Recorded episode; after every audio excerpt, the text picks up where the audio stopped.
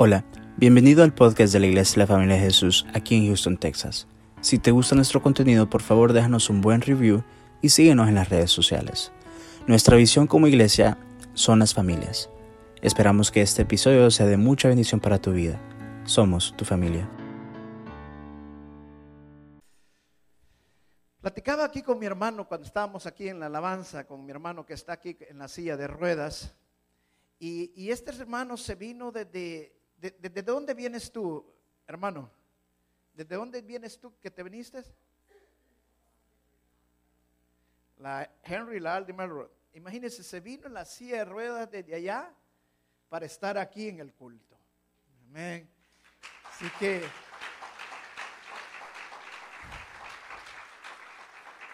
cuando uno tiene hambre y sed de la palabra, nada, pero nada le estorba. Amén. Nada. Absolutamente nada. Cuando digo nada, es nada. Ni aunque le hagan mala cara, ni aunque le digan un que. Y ahora imagínese el hermano que se vino decir, no, ¿y cómo me voy a ir a caminar? Hay quienes no quieren ni caminar. Pero el hermano se vino en la silla de ruedas hasta acá. Así que viene a recibir la palabra de Dios. No deje que el enemigo le robe las bendiciones. Esos son ataques de Satanás. Esta mañana vamos a seguir con la segunda parte de lo que predicamos el domingo pasado. ¿Cuántos se acuerdan de la prédica del domingo pasado? Ah, vamos a ver, vamos a pasar un examen a ver si se acuerdan. Dice que normalmente 24 horas después ya no se acuerdan nada. Eso sí, si uno cuenta un chiste, sí se acuerdan del chiste, dice. Pero de las prédicas no se acuerdan nada. Vamos a ver si se acuerdan. hablamos la semana pasada de prestinados con propósito. Y vamos a tocar la segunda parte, que somos predestinados con propósito. ¿Qué significa que seamos predestinados con propósito? De acuerdo al libro de Romanos y al libro de Efesios, porque Efesios todo lo que habla es puramente de predestinación, al, igual que el libro de José en el Antiguo Testamento. Entonces, pero ¿de qué, qué significa que somos predestinados? Que Dios nos escoge. Cuando Él nos forma, Dios no hace las cosas por casualidad. Él dijo, voy a formar a Roberto o por ahí dijo, uy, se me salió este.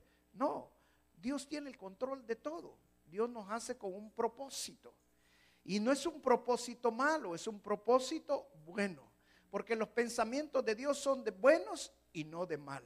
Los pensamientos, los planes que Dios tiene de cada uno de nosotros es grande. Por eso el apóstol Pablo nos exhorta en Romanos capítulo 12 de que debemos de renovar nuestro entendimiento, debemos de renovar nuestra mente.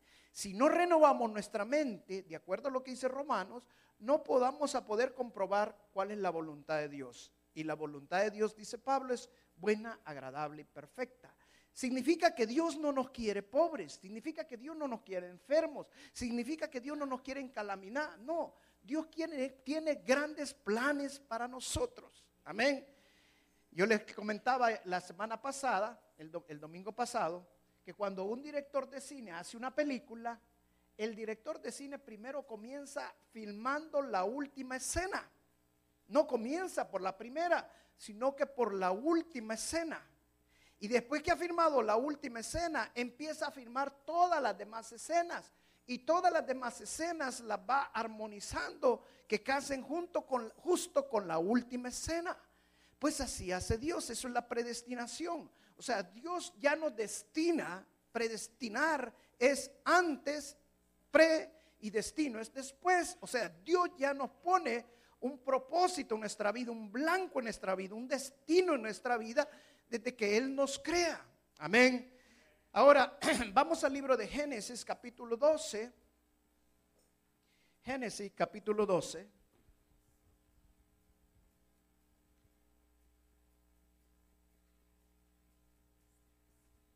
Vamos a leer desde el verso 1 al 9. Si vamos a hablar de predestinación, creo que uno de los primeros que tenemos que hablar, aparte del Señor Jesús, que hablamos el domingo pasado, tenemos que hablar de, de, de Abraham. Mire el verso 1 al verso 9. Dice, pero Jehová había dicho a Abraham, vete de tu tierra y de tu parentela y de la casa de tu padre a la tierra que te mostraré. Y haré de ti una nación grande y te bendeciré. Y engrandeceré tu nombre y serás de bendición. Bendeciré a los que te bendijeren. Y a los que te maldijeren, maldeciré y serán benditas en, todo, en ti todas las familias de la tierra. Y se fue Abraham como Jehová le dijo, y Lot fue con él, que era su sobrino, y era Abraham de edad 75 años cuando salió de Arán. ¿Cuántos años tenía Abraham cuando salió de Arán? 75 años. Levanten las manos quienes aquí ya pasaron los 75 años, están cerca de los 75 años. ¿Ah? ¿Cuántos? Allá solo mi hermano Fran, ¿ah? Imagínense que, póngase, voltea a ver allá mi hermano Fran. Allá está atrás mi hermano Fran. Mire. Levanten la mano, hermano Fran, para que todos lo conozcan. Amén. El hermano viene los domingos, viene los miércoles a los cultos y todo. Amén. Ahora, imagínense, a los 75 años, ya vio mi hermano Fran, di cuenta que a los 75 años Dios le dice, ahora vas a dejar toda tu parentela. Hermana Lupita empieza a llorar. No, a ella se la lleva también. Pero a esa edad, Dios le dijo a Abraham, tienes que dejar toda tu parentela. Y dice que la palabra que de Abraham le obedeció. Abraham hizo lo que Dios le dijo. Y mire lo que dice. Tomó pues Abraham a Sarai, su mujer, se llevó a su mujer, o sea, la hermana Lupita no se queda. Y a Lot, hijo de su hermano, y a todos sus bienes que habían ganado y las personas que habían adquirido en Arán, y salieron para ir, para ir a la tierra de Canaán, y a tierra de Canaán llegaron. Y pasó Abraham por aquella tierra hasta el lugar de Siquem hasta el encino de Moré y el cananeo estaba en la tierra. y apareció Jehová a Abraham y le dijo, a tu descendencia daré esta tierra. Y edificó allí un altar a Jehová, quien le había parecido. Wow. Otra cosa, imagínense, 75 años. Y luego pasa por Canaán. A la, Dios le dijo, te voy a llevar una tierra y te voy a entregar esa tierra. Y cuando pasa por la tierra, le dice, a tu descendencia es la promesa. Wow. A tu descendencia, o sea, la, la tierra ni siquiera era para Abraham. Abraham dejó todo lo que tenía, su comodidad, su confort y todo. Y él no iba a disfrutar de lo que Dios le estaba diciendo que iba, que Dios le iba a entregar. Sino le dijo, a tu descendencia. Entonces, ¿qué hizo Abraham? Mire lo que dice. Abraham forzosamente siguió el camino porque habían enemigos en la tierra de Canaán, estaban los cananitas y eran, eran gente mala. Dice luego el verso 8. Luego se pasó de allí a un monte al oriente de Betel y plantó su, su tienda, teniendo a Betel al occidente y Jai al oriente. Y edificó allí altar a Jehová e invocó el nombre de Jehová. Y Abraham partió de allí caminando y yendo hacia el negro. O sea, Abraham dejó la tierra de Canaán, pasó por el lado del Canaán, no se quedó ahí, sino que siguió hacia el sur. La historia continúa. Ahora, como estamos hablando predestinación, tenemos que entender cómo Dios predestinó a Abraham. Ahora, la palabra claramente dice que Dios nos conoce. Y Dios no nos conoce hasta que nosotros decimos, Señor, ahora te conozco, Señor, y te recibo como mi Señor y Salvador. No. Ese es el momento que tú conoces a Dios. Pero Dios ya te conocía. ¿Cuándo te conoce Dios? Dios nos conoce desde antes de crearnos. Mire qué maravilloso Dios. Desde antes que Dios nos crea, Dios nos conoce. Dios nos conoce. Cuando Dios nos crea, entonces nos predestina. Porque Dios tiene un plan para cada uno de nosotros. Nada de lo que Dios hace lo hace por casualidad. Hay mucha gente que no entiende el plan de Dios y dice, ¿y cómo es que Dios hizo al diablo? Dios no hizo al diablo. Dios hizo un ángel de luz. ¿Y Dios por qué permite el pecado? Dios no hizo el pecado tampoco. Entonces, pero cuando nosotros entendemos y conocemos el plan de Dios y empezamos a entender las cosas de Dios, nosotros vamos encaminando, vamos encaminando que Dios es un Dios que planifica todas las cosas de una manera maravillosa, porque Dios es un Dios soberano. Ahora, Dios creó a Moisés, Dios creó a Abraham, perdón, Dios predestinó a Abraham, pero también Dios llamó a Abraham. Cuando Dios le dice, ahora vas a dejar toda tu parentela. Tenía 75 años. Imagínense, hermano, cuando Dios lo llama, Dios no tiene una fórmula para llamarte. Ah, no, Dios me va a llamar en la iglesia cuando esté predicando el pastor Roberto. No. Dios me va a llamar cuando estemos en la alabanza y todos los brazos levantados y Marco Witt esté cantando. No, Dios no tiene una fórmula, hermano. Dios te puede llamar hasta en el baño. Dios tiene un momento preciso, un momento divino en el cual Él te va a llamar. Amén. Lo que tú tienes que estar preparados es que tienes que tener lo que Abraham tenía cuando Dios lo llamó y que tenía Abraham en el momento que Dios lo llama. Porque cuando Dios te llama, te llama para su propósito por el cual Él te creó. Amén por el cual Él te creó. Yo les decía la semana pasada, yo tengo negocios también, pero Dios no me creó solamente para que yo fuera un negociante, esas son añadiduras. Dios me creó con un propósito especial para servirle a Él. Amén. Si tú eres un ingeniero, si tú eres un doctor, si tú eres un, soldador, lo que tú seas, son añadiduras. Dios te creó con un propósito para Él. Amén. Entonces, cuando nosotros logramos conocer el propósito de Dios, y entendemos el llamado de Dios, nosotros obedecemos. Ahora, pregunto, ¿cómo es que Abraham obedeció a Dios? ¿O por qué Abraham obedeció a Dios? Porque Abraham tenía fe. Abraham tenía fe. Entonces, la única manera que nosotros vamos a entender y vamos a obedecer el mandato de Dios es que haya fe en nosotros. Mire, esta es una historia, no está en la Biblia, no la vaya a buscar, es una historia de los judíos, tradición de los judíos cuentan esta historia. Dicen que Abraham, en la tierra que vivía, era una tierra de idólatras y su papá era un gran idólatra. Es más, dice la historia dice que su papá vendía y hacía imágenes y las vendía para que las idolatrara. Un día dicen que Abraham, cuando su papá se fue, como Abraham tenía fe, agarró un palo y empezó a quebrar imagen tras imagen y empezó a quebrar todas las imágenes. Cuando el papá regresa, el papá de Abraham regresa y se da cuenta que todas las imágenes están quebradas y había dejado el cargo de la tienda, Abraham lo llama y le dice, Abraham, ¿qué te pasa? ¿Estás loco? Mira lo que has hecho. No, papá, yo no lo hice, le dice. Estaba tan enojado que Abraham le dice, no, yo no lo hice. ¿Y quién lo hizo? La estatua más grande que tú tienes aquí empezó a quebrar a todas las demás. Y le dice, ¿tú qué te pasa, Abraham? ¿Estás loco? ¿Me quieres ver la cara de tonto, de estúpido? ¿Qué te pasa? Si estas imágenes no pueden ver, no pueden oír, no se pueden mover, no pueden hacer nada, eso es lo más estúpido que puede haber que tú me estás diciendo. Tú lo has dicho, papá, es lo más estúpido de adorar una imagen, no yo. Abraham era un hombre de fe. Amén. Entonces, Abraham, él solo podía adorar a Dios y a Dios nunca nadie lo ha visto. Entonces, la fe es invisible, la fe no la podemos palpar nosotros. La, únicamente tenemos que creerla. Amén. Ahora, Dios creó a Abraham con un propósito muy grande. Y Dios nos ha creado a todos y cada uno de nosotros con un propósito muy grande. Ahora, ese propósito Dios pone en nuestras vidas, Dios nos da un potencial a cada uno de nosotros para hacer ese propósito. Pero todo ese potencial, todo ese poder que Dios nos ha dado, no sirve de nada si tú no encuentras el propósito en tu vida. Yo fui militar y por eso tengo que ponerles este ejemplo. Es como que usted volara un avión, hubiera un avión militar con cuatro bombas de 10 mil libras cada una. Imagine qué potencia esas bombas. Y ese avión nunca encontrara su blanco.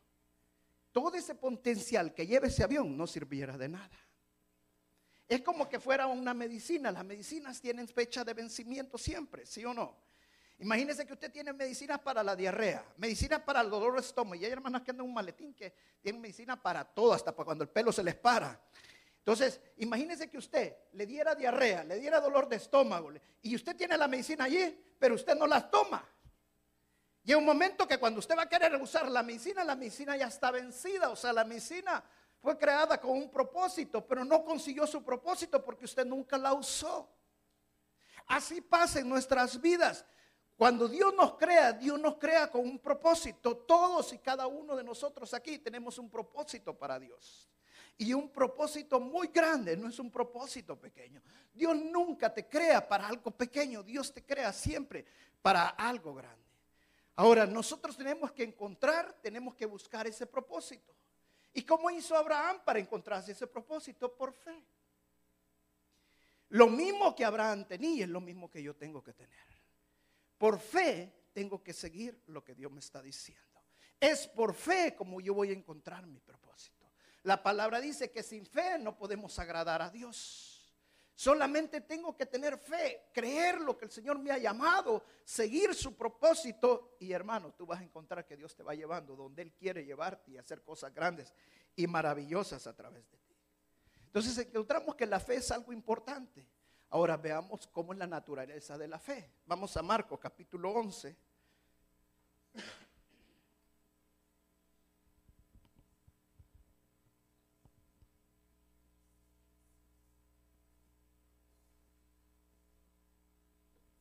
No sé si entendieron la historia de, Abraham, porque uno lo vi todavía allí. Hasta después, como dos minutos que estaba aplicando, empezaron a reírse. Marcos 11. ¿Está conmigo? Vamos a leer dos versos. Yo quiero que pongan mucha atención. Yo voy a empezar a, decir cosas pero muy, pero muy reveladoras y muy importantes. 11.22 dice, entonces Jesús dijo a los discípulos, tengan fe en Dios. Les digo la verdad. Ustedes pueden decir a esta montaña, levántate y échate al mar, y sucederá. Pero deben de creer de verdad que ocurrirá y no tener ninguna duda en el corazón. Y el Señor Jesús le estaba diciendo de hacer un milagro demasiado grande. Para Dios no hay demasiado grandes. Por eso le dijo, tengan fe en Dios. O sea, cuando usted cree en Dios, quien va a hacer las cosas es Dios. Amén. Ahora, la fe no es racional. La fe no es algo que nosotros podemos razonar. La fe no es un pensamiento. La fe no es una emoción. Yo debo de creer, lo sienta o no lo sienta. La fe no se puede ver, es invisible. Ahora, ¿qué realmente es la fe? La fe es algo muy personal. La palabra claramente dice que no de todos es la fe. Y también dice la palabra que no todos tenemos la misma medida de fe. Todos tenemos diferente medida de fe, por eso la fe es algo muy personal. Ahora, yo quiero decirte algo, cuando Dios te llama, cuando Dios te dice, Omar, yo quiero que hagas esto para mí, dentro de ti está la fe. Esa fe se va a levantar. Esa fe te va a dar entendimiento que en que te está hablando es Dios. Tú no vas a dudar en ni lo más mínimo, porque la fe te está dirigiendo, la fe te está hallando, la fe te está dando la capacidad de entender que Dios te está llamando, que Dios te está levantando y Dios quiere que hagas caso. Amén. Por eso cuando Dios te llama, ya nadie puede quitarte ese llamado, porque la fe hace que no dudes en nada y creas que Dios te está llamando, que Dios te está poniendo, que hagas cosas para Él muy grandes. Amén. La fe es lo que motivaba a Abraham a seguir adelante. La fe era su animador. La fe es que te haga ver cosas que los demás no pueden ver. La fe es que puedas poseer cosas que aún todavía no las tienes. Abraham pasó por la tierra de Canaán, pero él ya poseía esa, tierra de Canaán cuando nunca la tuvo con él. Murió sin tener la tierra de Canaán, pero sí la poseía por la fe. Amén. Entonces la fe te hace ir más lejos de donde tú estás. Tú no puedes alcanzar el propósito de Dios ni caminar en el propósito de Dios sin fe. Necesitas fe para motivarte, necesitas fe para animarte, necesitas fe para alcanzar lo que Dios te tiene predestinado, porque quien va a mover la montaña es Dios, no sos tú. ¿Me estás entendiendo? Amén. Entonces, sin fe no podemos caminar en el propósito de Dios. Dice la palabra muy claramente que sin fe es imposible agradar a Dios. Dios no va a hacer las cosas porque tú hagas las cosas. ¿Me estás entendiendo? Se lo explico de esta manera. A Dios no le podemos doblar el brazo. Señor, y he escuchado yo muchos hermanos que dicen, Señor, ahora que me porto bien, porque me está yendo así. Señor, ahora que ya no tomo, ahora que he dejado las drogas, ahora que ya no digo malas palabras, hermano, Dios no hace las cosas por lo que tú haces. La fe no es hacer que Dios haga algo. Escúchame bien esto. La fe es creer que Dios va a hacer algo. Eso es la fe. Amén. No es por lo que yo haga, es por creer lo que Dios va a hacer. Dios dice que tiene planes maravillosos de mí, pensamientos de bien y no de mal.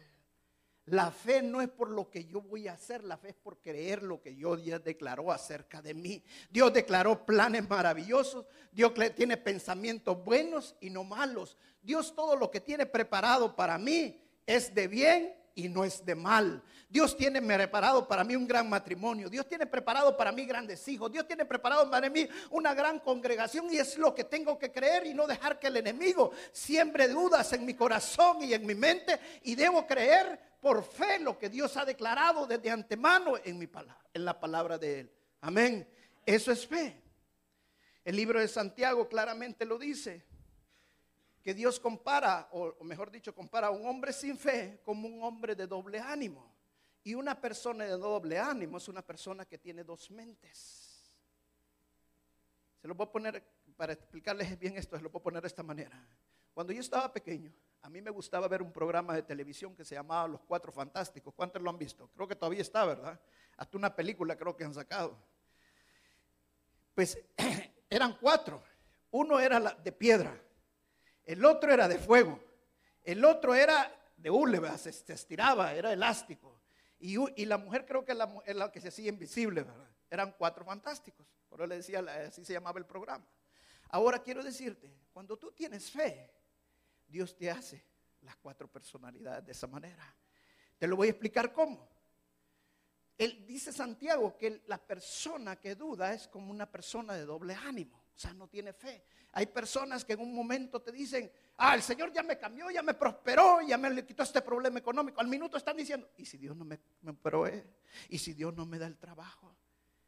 Cuando tienen sanidad, dice el Señor ya me sanó, lo creo en el nombre de Jesús. Y al minuto están diciendo, ¿y si Dios no me sana? Siento que todavía me duele, todavía por acá. Porque son personas de doble ánimo. Pero cuando tú tienes una fe firme, una fe que cree, tú te haces un hombre de piedra, porque estás asentado sobre la roca firme y tú sabes, tu fe no te mueve y tú crees, Dios ya me sanó y Él me dijo que me ha sanado y en el nombre de Jesús lo creo. Dios me ha rescatado, Dios me ha prosperado. Tú no caminas por lo que sientas ni por tu emoción, sino por lo que verdaderamente has creído. Amén.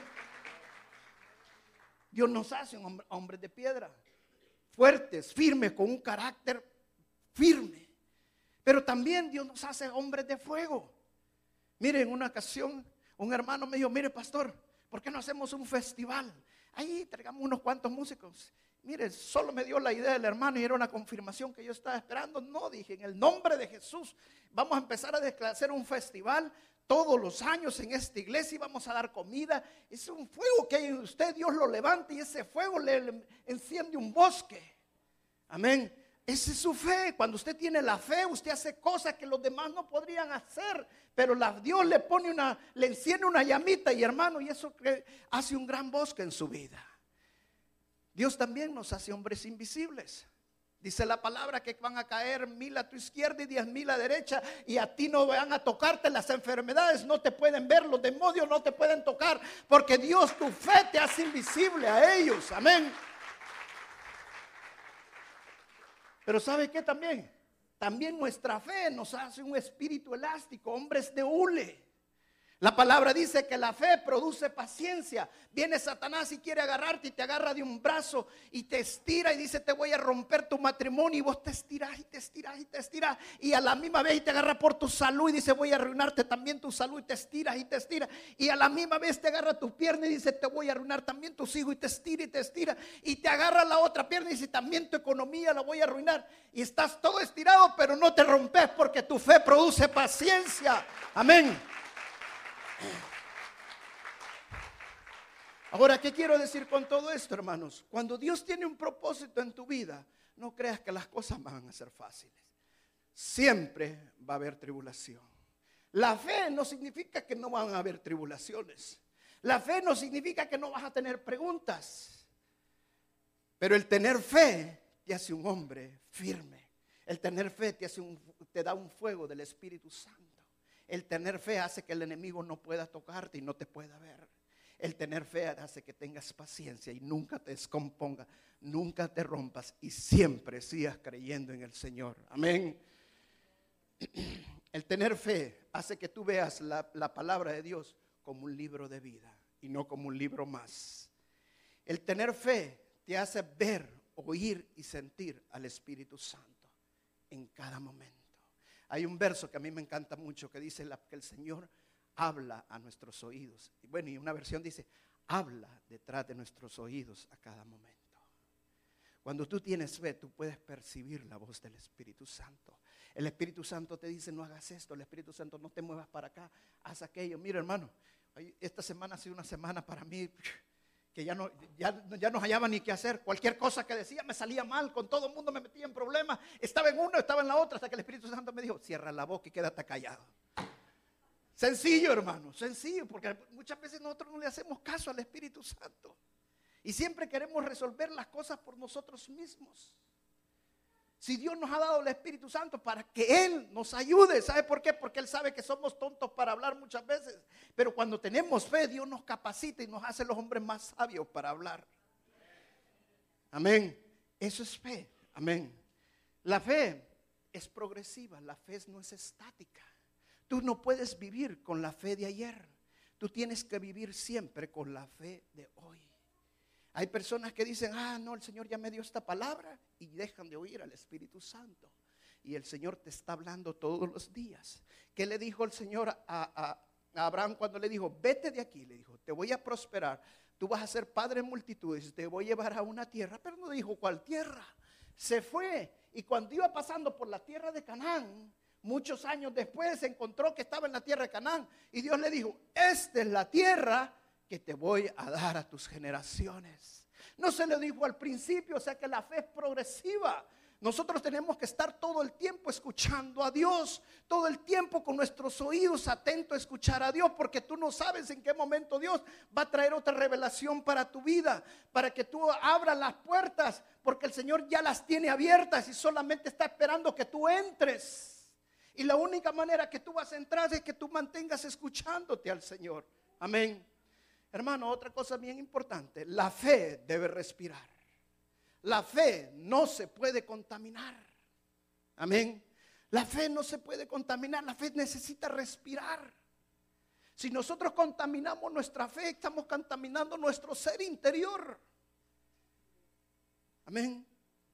Dice, yo, hay hermanos, un, hermano me decía el otro día, porque a mí me gusta tomar el café sin azúcar, Y, me dice, ¿tomas el café sin azúcar? Sí, no, yo no puedo.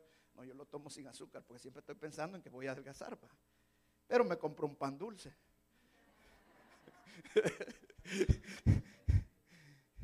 Entonces nosotros muchas veces no pensamos que hay cosas que nos dañan. Hay hermanos que se ponen una gran ensalada. Hoy sí voy a rebajar. Dice que le hacen el montón de aderezo, de mayonesa, que esto, que lo. Y ya dicen que van a rebajar porque no, le ponen un montón de, salsas y condimentos, que es lo que más le eleva la, grasa y todo. O sea, hay cosas que contaminan nuestra fe y nosotros tenemos que estar siempre pendientes que nuestra fe no se puede contaminar. Hermanos, la Biblia dice que ahorita vemos como un espejo. ¿Ya viste usted por un espejo? ¿Ah? Cuando usted ve por un espejo, usted ve las personas al otro lado. Si la persona le levanta la mano derecha, le está levantando realmente la izquierda. O sea, usted ve al lado opuesto y no ve la persona completamente como debe de verla. La distancia, no sé si fijado en los vídeos cuando dice está más cerca de lo que aparece. O sea, cuando usted ve por un espejo no ve claro, pero la Biblia dice que un día vamos a ver cara a cara, o sea, ya no vamos a ver por espejo. ¿Qué significa eso? Que ahorita hay muchos misterios que nosotros no los conocemos. Lo que sí te puedo decir, hermano, que nosotros no venimos del mono, aunque muchos parezcan mono. Pero no venimos del mono. Nosotros no venimos del mono. La, la, palabra lo dice claramente que nosotros somos hechos a imagen y semejanza de Dios. Si por ahí te encuentras alguien que te empieza a teologizar, que mira que los monos, déjalo con su pensamiento, hermano. La palabra claramente dice que no, no deje que tu fe se contamine.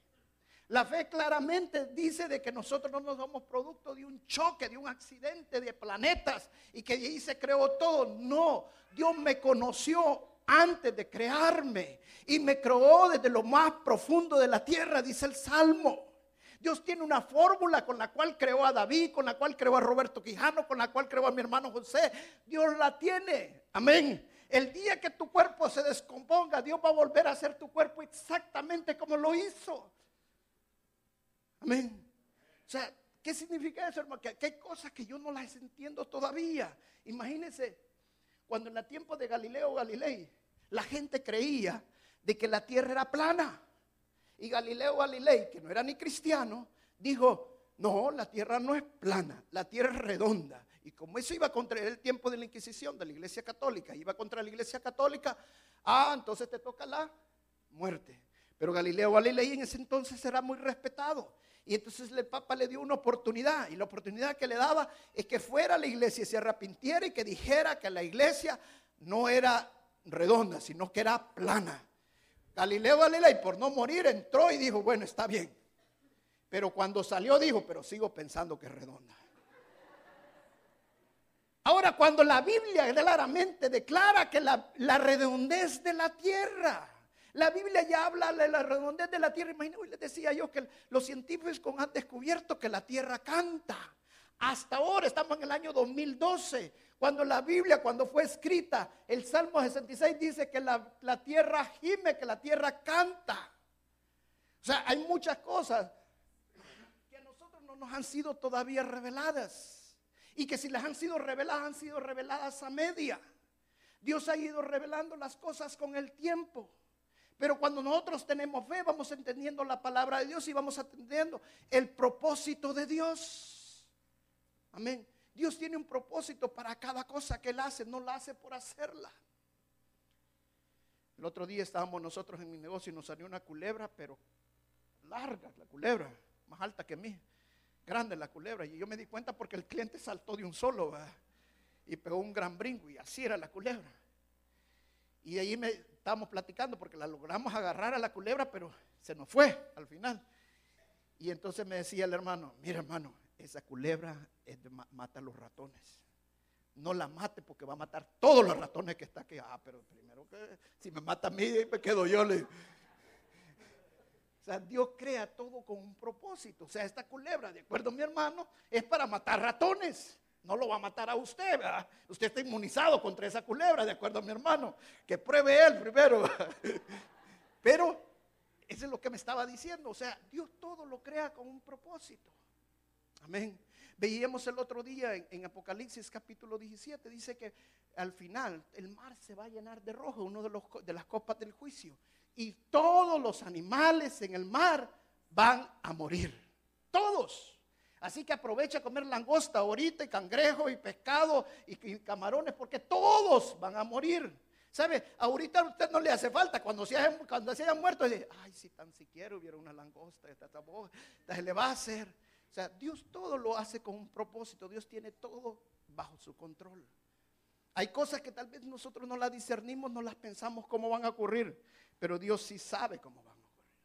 Ahora quiero decirte una cosa más. Cuando tú te mueras, no vas a volver a nacer como un perro, ni como un mono, ni como un animal. La Biblia dice claramente que morimos una sola vez.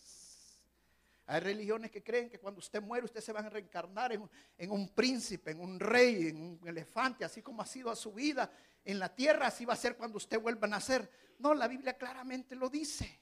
Yo no necesito otra más explicación, ni un científico, ni nada. Yo creo lo que la palabra de Dios dice. El hombre se equivoca muchas veces, pero Dios no se equivoca. Y si Él dice que morimos una sola vez y que nuestro espíritu va con el Señor porque a Él le pertenece el espíritu, yo lo creo en el nombre de Jesús. Y si el Señor dice que no hay otro camino más que nuestro Señor Jesús, yo también lo creo. Son cosas que yo no las puedo razonar. Porque es por fe, por eso la fe no se puede razonar. Es un principio claro de la fe. El único camino que me lleva al Señor Jesús a, mi Dios es nuestro Señor Jesús. No hay otro. Amén. Es por fe. No hay otra manera. Dijo el Señor Jesús en esta parte de la Biblia, dice claramente, tengan fe en Dios. Tengan fe en Dios. Mire, quiero decirle algo muy claro, hermanos. Todos los seres humanos sufrimos una metamorfosis. ¿Sabe lo que es metamorfosis? Es un cambio continuo en nuestras vidas. Los animales, por ejemplo, las mariposas, empiezan siendo unas larvitas, luego un gusano y terminan siéndose una mariposa, son una transformación. Ahora, cuando tú tienes fe y tu fe aumenta, tu transformación va a ser para mejor, va a ser grande. El Señor nos hace como las águilas, nos da alas como el águila, nos da fuerzas como el búfalo. Esa es una presentación que el Señor nos está dando, como el Señor nos va haciendo cuando nuestra fe va aumentando. Dios tiene un propósito grande en, este, nuestras vidas y ese propósito no depende que si tú ves o no ves, si tienes pelo o no tienes pelo, si tienes oídos o no tienes oídos. Ese propósito depende de lo que tú tienes por dentro y si tú tienes fe, tú vas a alcanzar el propósito que Dios va tiene, porque las cosas no las vas a hacer tú, las va a hacer Dios por ti. Por eso el Señor dice, tengan fe en Dios. Entonces la metamorfosis que va a haber en nuestras vidas, el cambio en, en nuestras vidas es un cambio continuo, un cambio día a día. Mire, Abraham, cuando Dios le habló, deja toda tu parentela, para fue, fue, un gran cambio en su vida, dejar a toda su familia, a tal grado que no dejó a, su, a su sobrino Lot. Bueno, al principio se llevó hasta su papá, y se, dejó, se llevó a su sobrino Lot, pero con el tiempo lo terminó dejando. También fue otro cambio en su vida. Luego Dios le dijo a la circuncisión, circuncidó a todos los de su casa, toda su tribu y a todos los primogénitos los empezó, porque ese era el pacto, era un cambio en su vida. Cuando de repente tú no estás acostumbrado a venir a la iglesia y de repente Dios te llama y viene un cambio a tu vida y tú dices, no, hoy tengo que estar en la casa de Dios. Esa es una metamorfosis que está produciendo Dios en tu vida, porque tú empiezas a creer que no puedes vivir sin la palabra de Dios, que tú tienes que crecer con la palabra de Dios. O sea, hay un cambio constante y continuo en nuestra vida. Amén. Mire, Abraham a los 99 años, hasta entonces vino su esposa a quedar embarazada cuando ella tenía 92. Y vino un cambio en su vida después que nace Isaac. Dios le dice a Abraham, Abraham, ahora ya no te vayas a llamar Abraham, ahora te vas a llamar Abraham, que es padre de muchas naciones, padre de multitudes. Vino un cambio en su vida. O sea, Dios, la representación del cambio, el nombre representa que cambió él internamente, su fe creció, porque la fe viene por el oír y el oír de la palabra de Dios. Si usted no escucha la palabra de Dios, usted no puede crecer, no puede haber una metamorfosis como Dios quiere que haya en nuestras vidas. La única manera que nosotros podemos crecer es escuchando la palabra de Dios, el oír la palabra de Dios trae una transformación, trae una metamorfosis de nuestra vida y va aumentando nuestra fe. Amén. Entonces, si tú quieres encontrar el propósito de Dios, tú quieres vivir en el propósito de Dios, tú necesitas estar escuchando la palabra de Dios todos los días. Amén. Ahora, pero voy a señalar algo bien importante. Escuchar la palabra de Dios no solamente es leer la Biblia. El escuchar la palabra de Dios no solamente es tener enlace encendido todo el día. Escuchar la palabra de Dios no es que usted está pase, oyendo música todo el día, alabanzas cristianas. Escuchar claramente la palabra de Dios significa oír al Espíritu Santo. Quiero decirle y hace esta pregunta. Cuando Abraham tenía fe, oía la palabra de Dios y la Biblia no estaba editada todavía. Moisés oía la palabra de Dios y la Biblia no estaba editada todavía. Eso significa que ahora nosotros estamos en mejor ventaja. Porque nosotros podemos leer la Biblia y Dios hablarnos a través de la profecía más segura. Usted sabe que la palabra lo que le está diciendo es verdad. Y si Dios dice que tiene pensamientos buenos acerca de mí, pensamientos grandes, Dios lo está declarando, yo lo creo. Y Dios va a hacer grandes cosas en mi vida. Créalo, amén. Pero también necesita estar escuchando continuamente la voz del Espíritu Santo, porque Él le está hablando en todo y cada momento. Amén. Para ir terminando, vamos a Hebreos capítulo 11. Hebreos capítulo 11.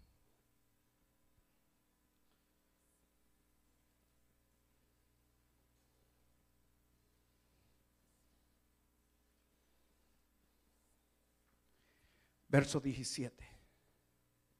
¿Está conmigo, hermano?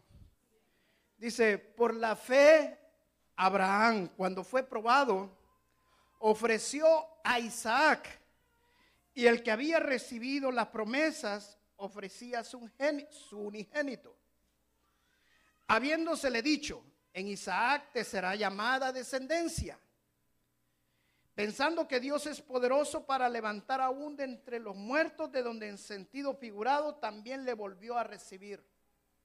Wow. Imagínense, el hombre que había sido transformado en su vida, que había sufrido una metamorfosis en su vida, que Dios mismo le cambia su nombre y le quita el nombre de Abraham y le pone el nombre de Abraham. Este mismo hombre Dios le pone la prueba más difícil que podía tener en su vida. Diferente hubiera sido que su hijo se hubiera muerto en un accidente. Pero no. Dios le estaba pidiendo que él mismo sacrificara a su hijo. Pero este hombre, como había sufrido una metamorfosis en su vida, a través de prueba tras prueba, porque el hecho que la Biblia señala que Abraham fue probado no significa que no ha sido probado antes. La prueba fue en escala, fue creciendo cada vez mayor. ¿Qué significa eso, hermano? Cuando tú vas entrando en el propósito de Dios, Dios va a ir probando tu fe, cómo va aumentando. ¿A qué nivel estás pasando? ¿A dónde estás subiendo? Si ya estás merecedor de la promesa que Dios te ha dicho. Y Dios le hizo esta prueba a Abraham. Dios le dijo, tráeme a tu hijo.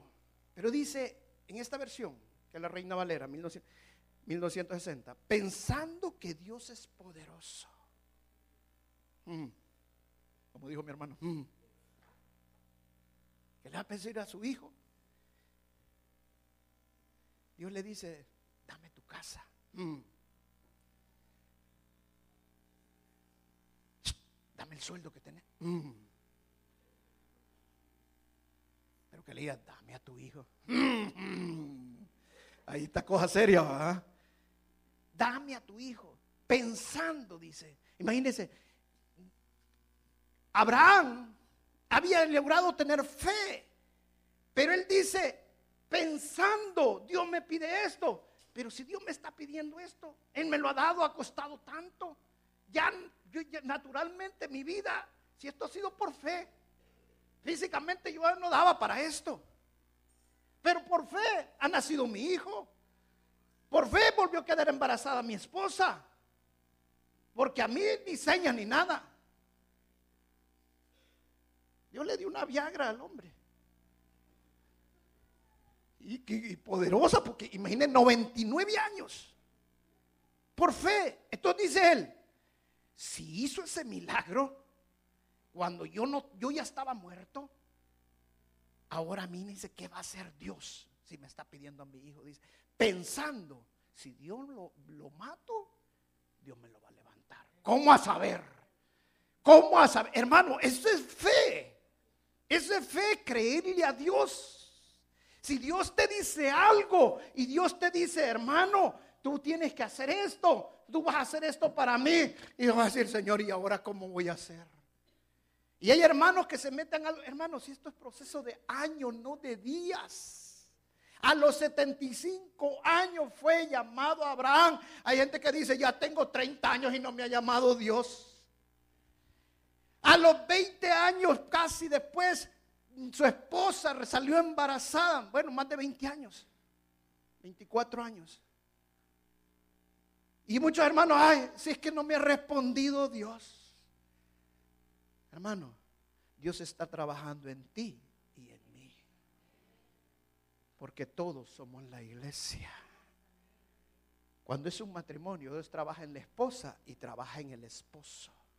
Y como son una sola carne, hasta que no crezca el esposo, Dios no te va a dejar pasar de ese nivel porque sos una sola carne. Y Dios quiere que estés doblando rodillas por Él.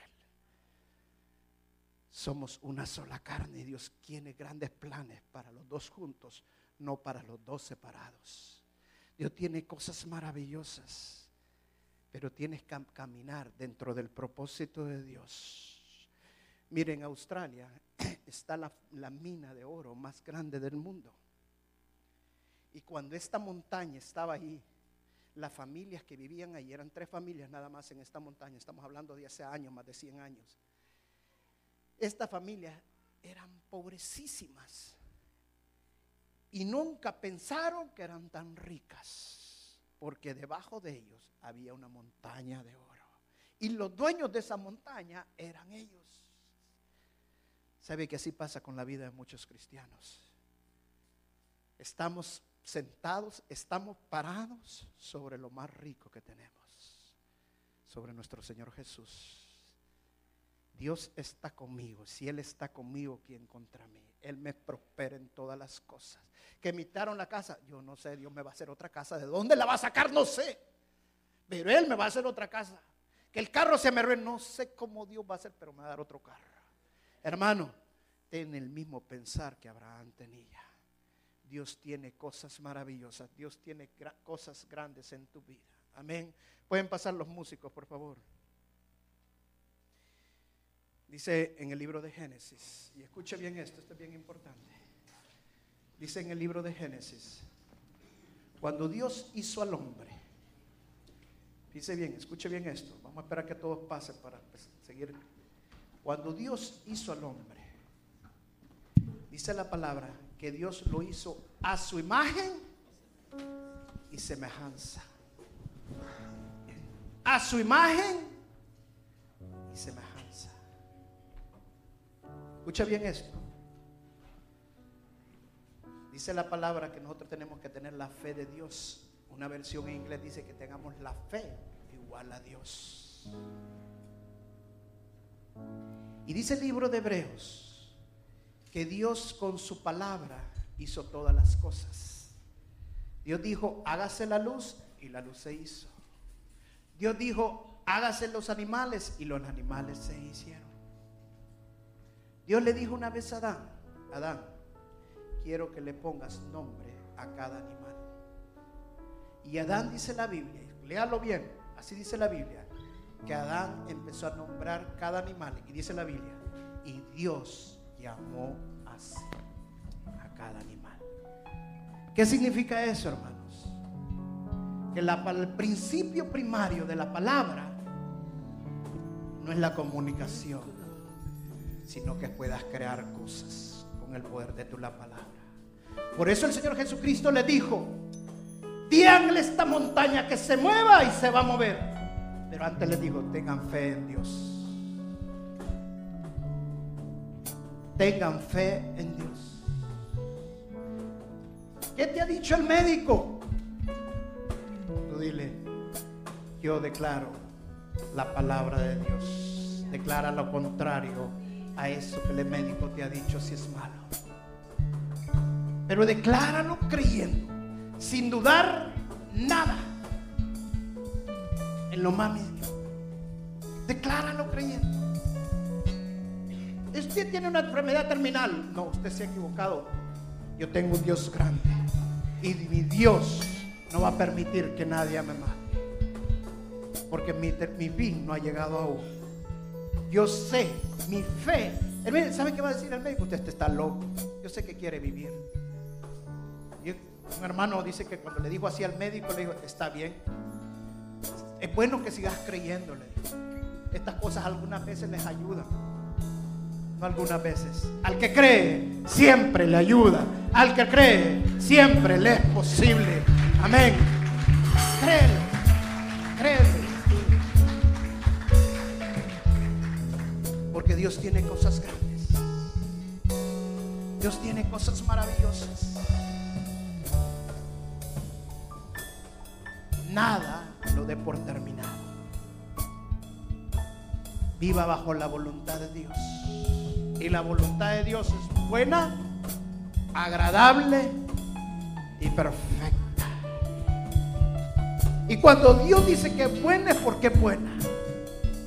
Amén porque es bueno. Dígale a Satanás en estas palabras, sos un mentiroso.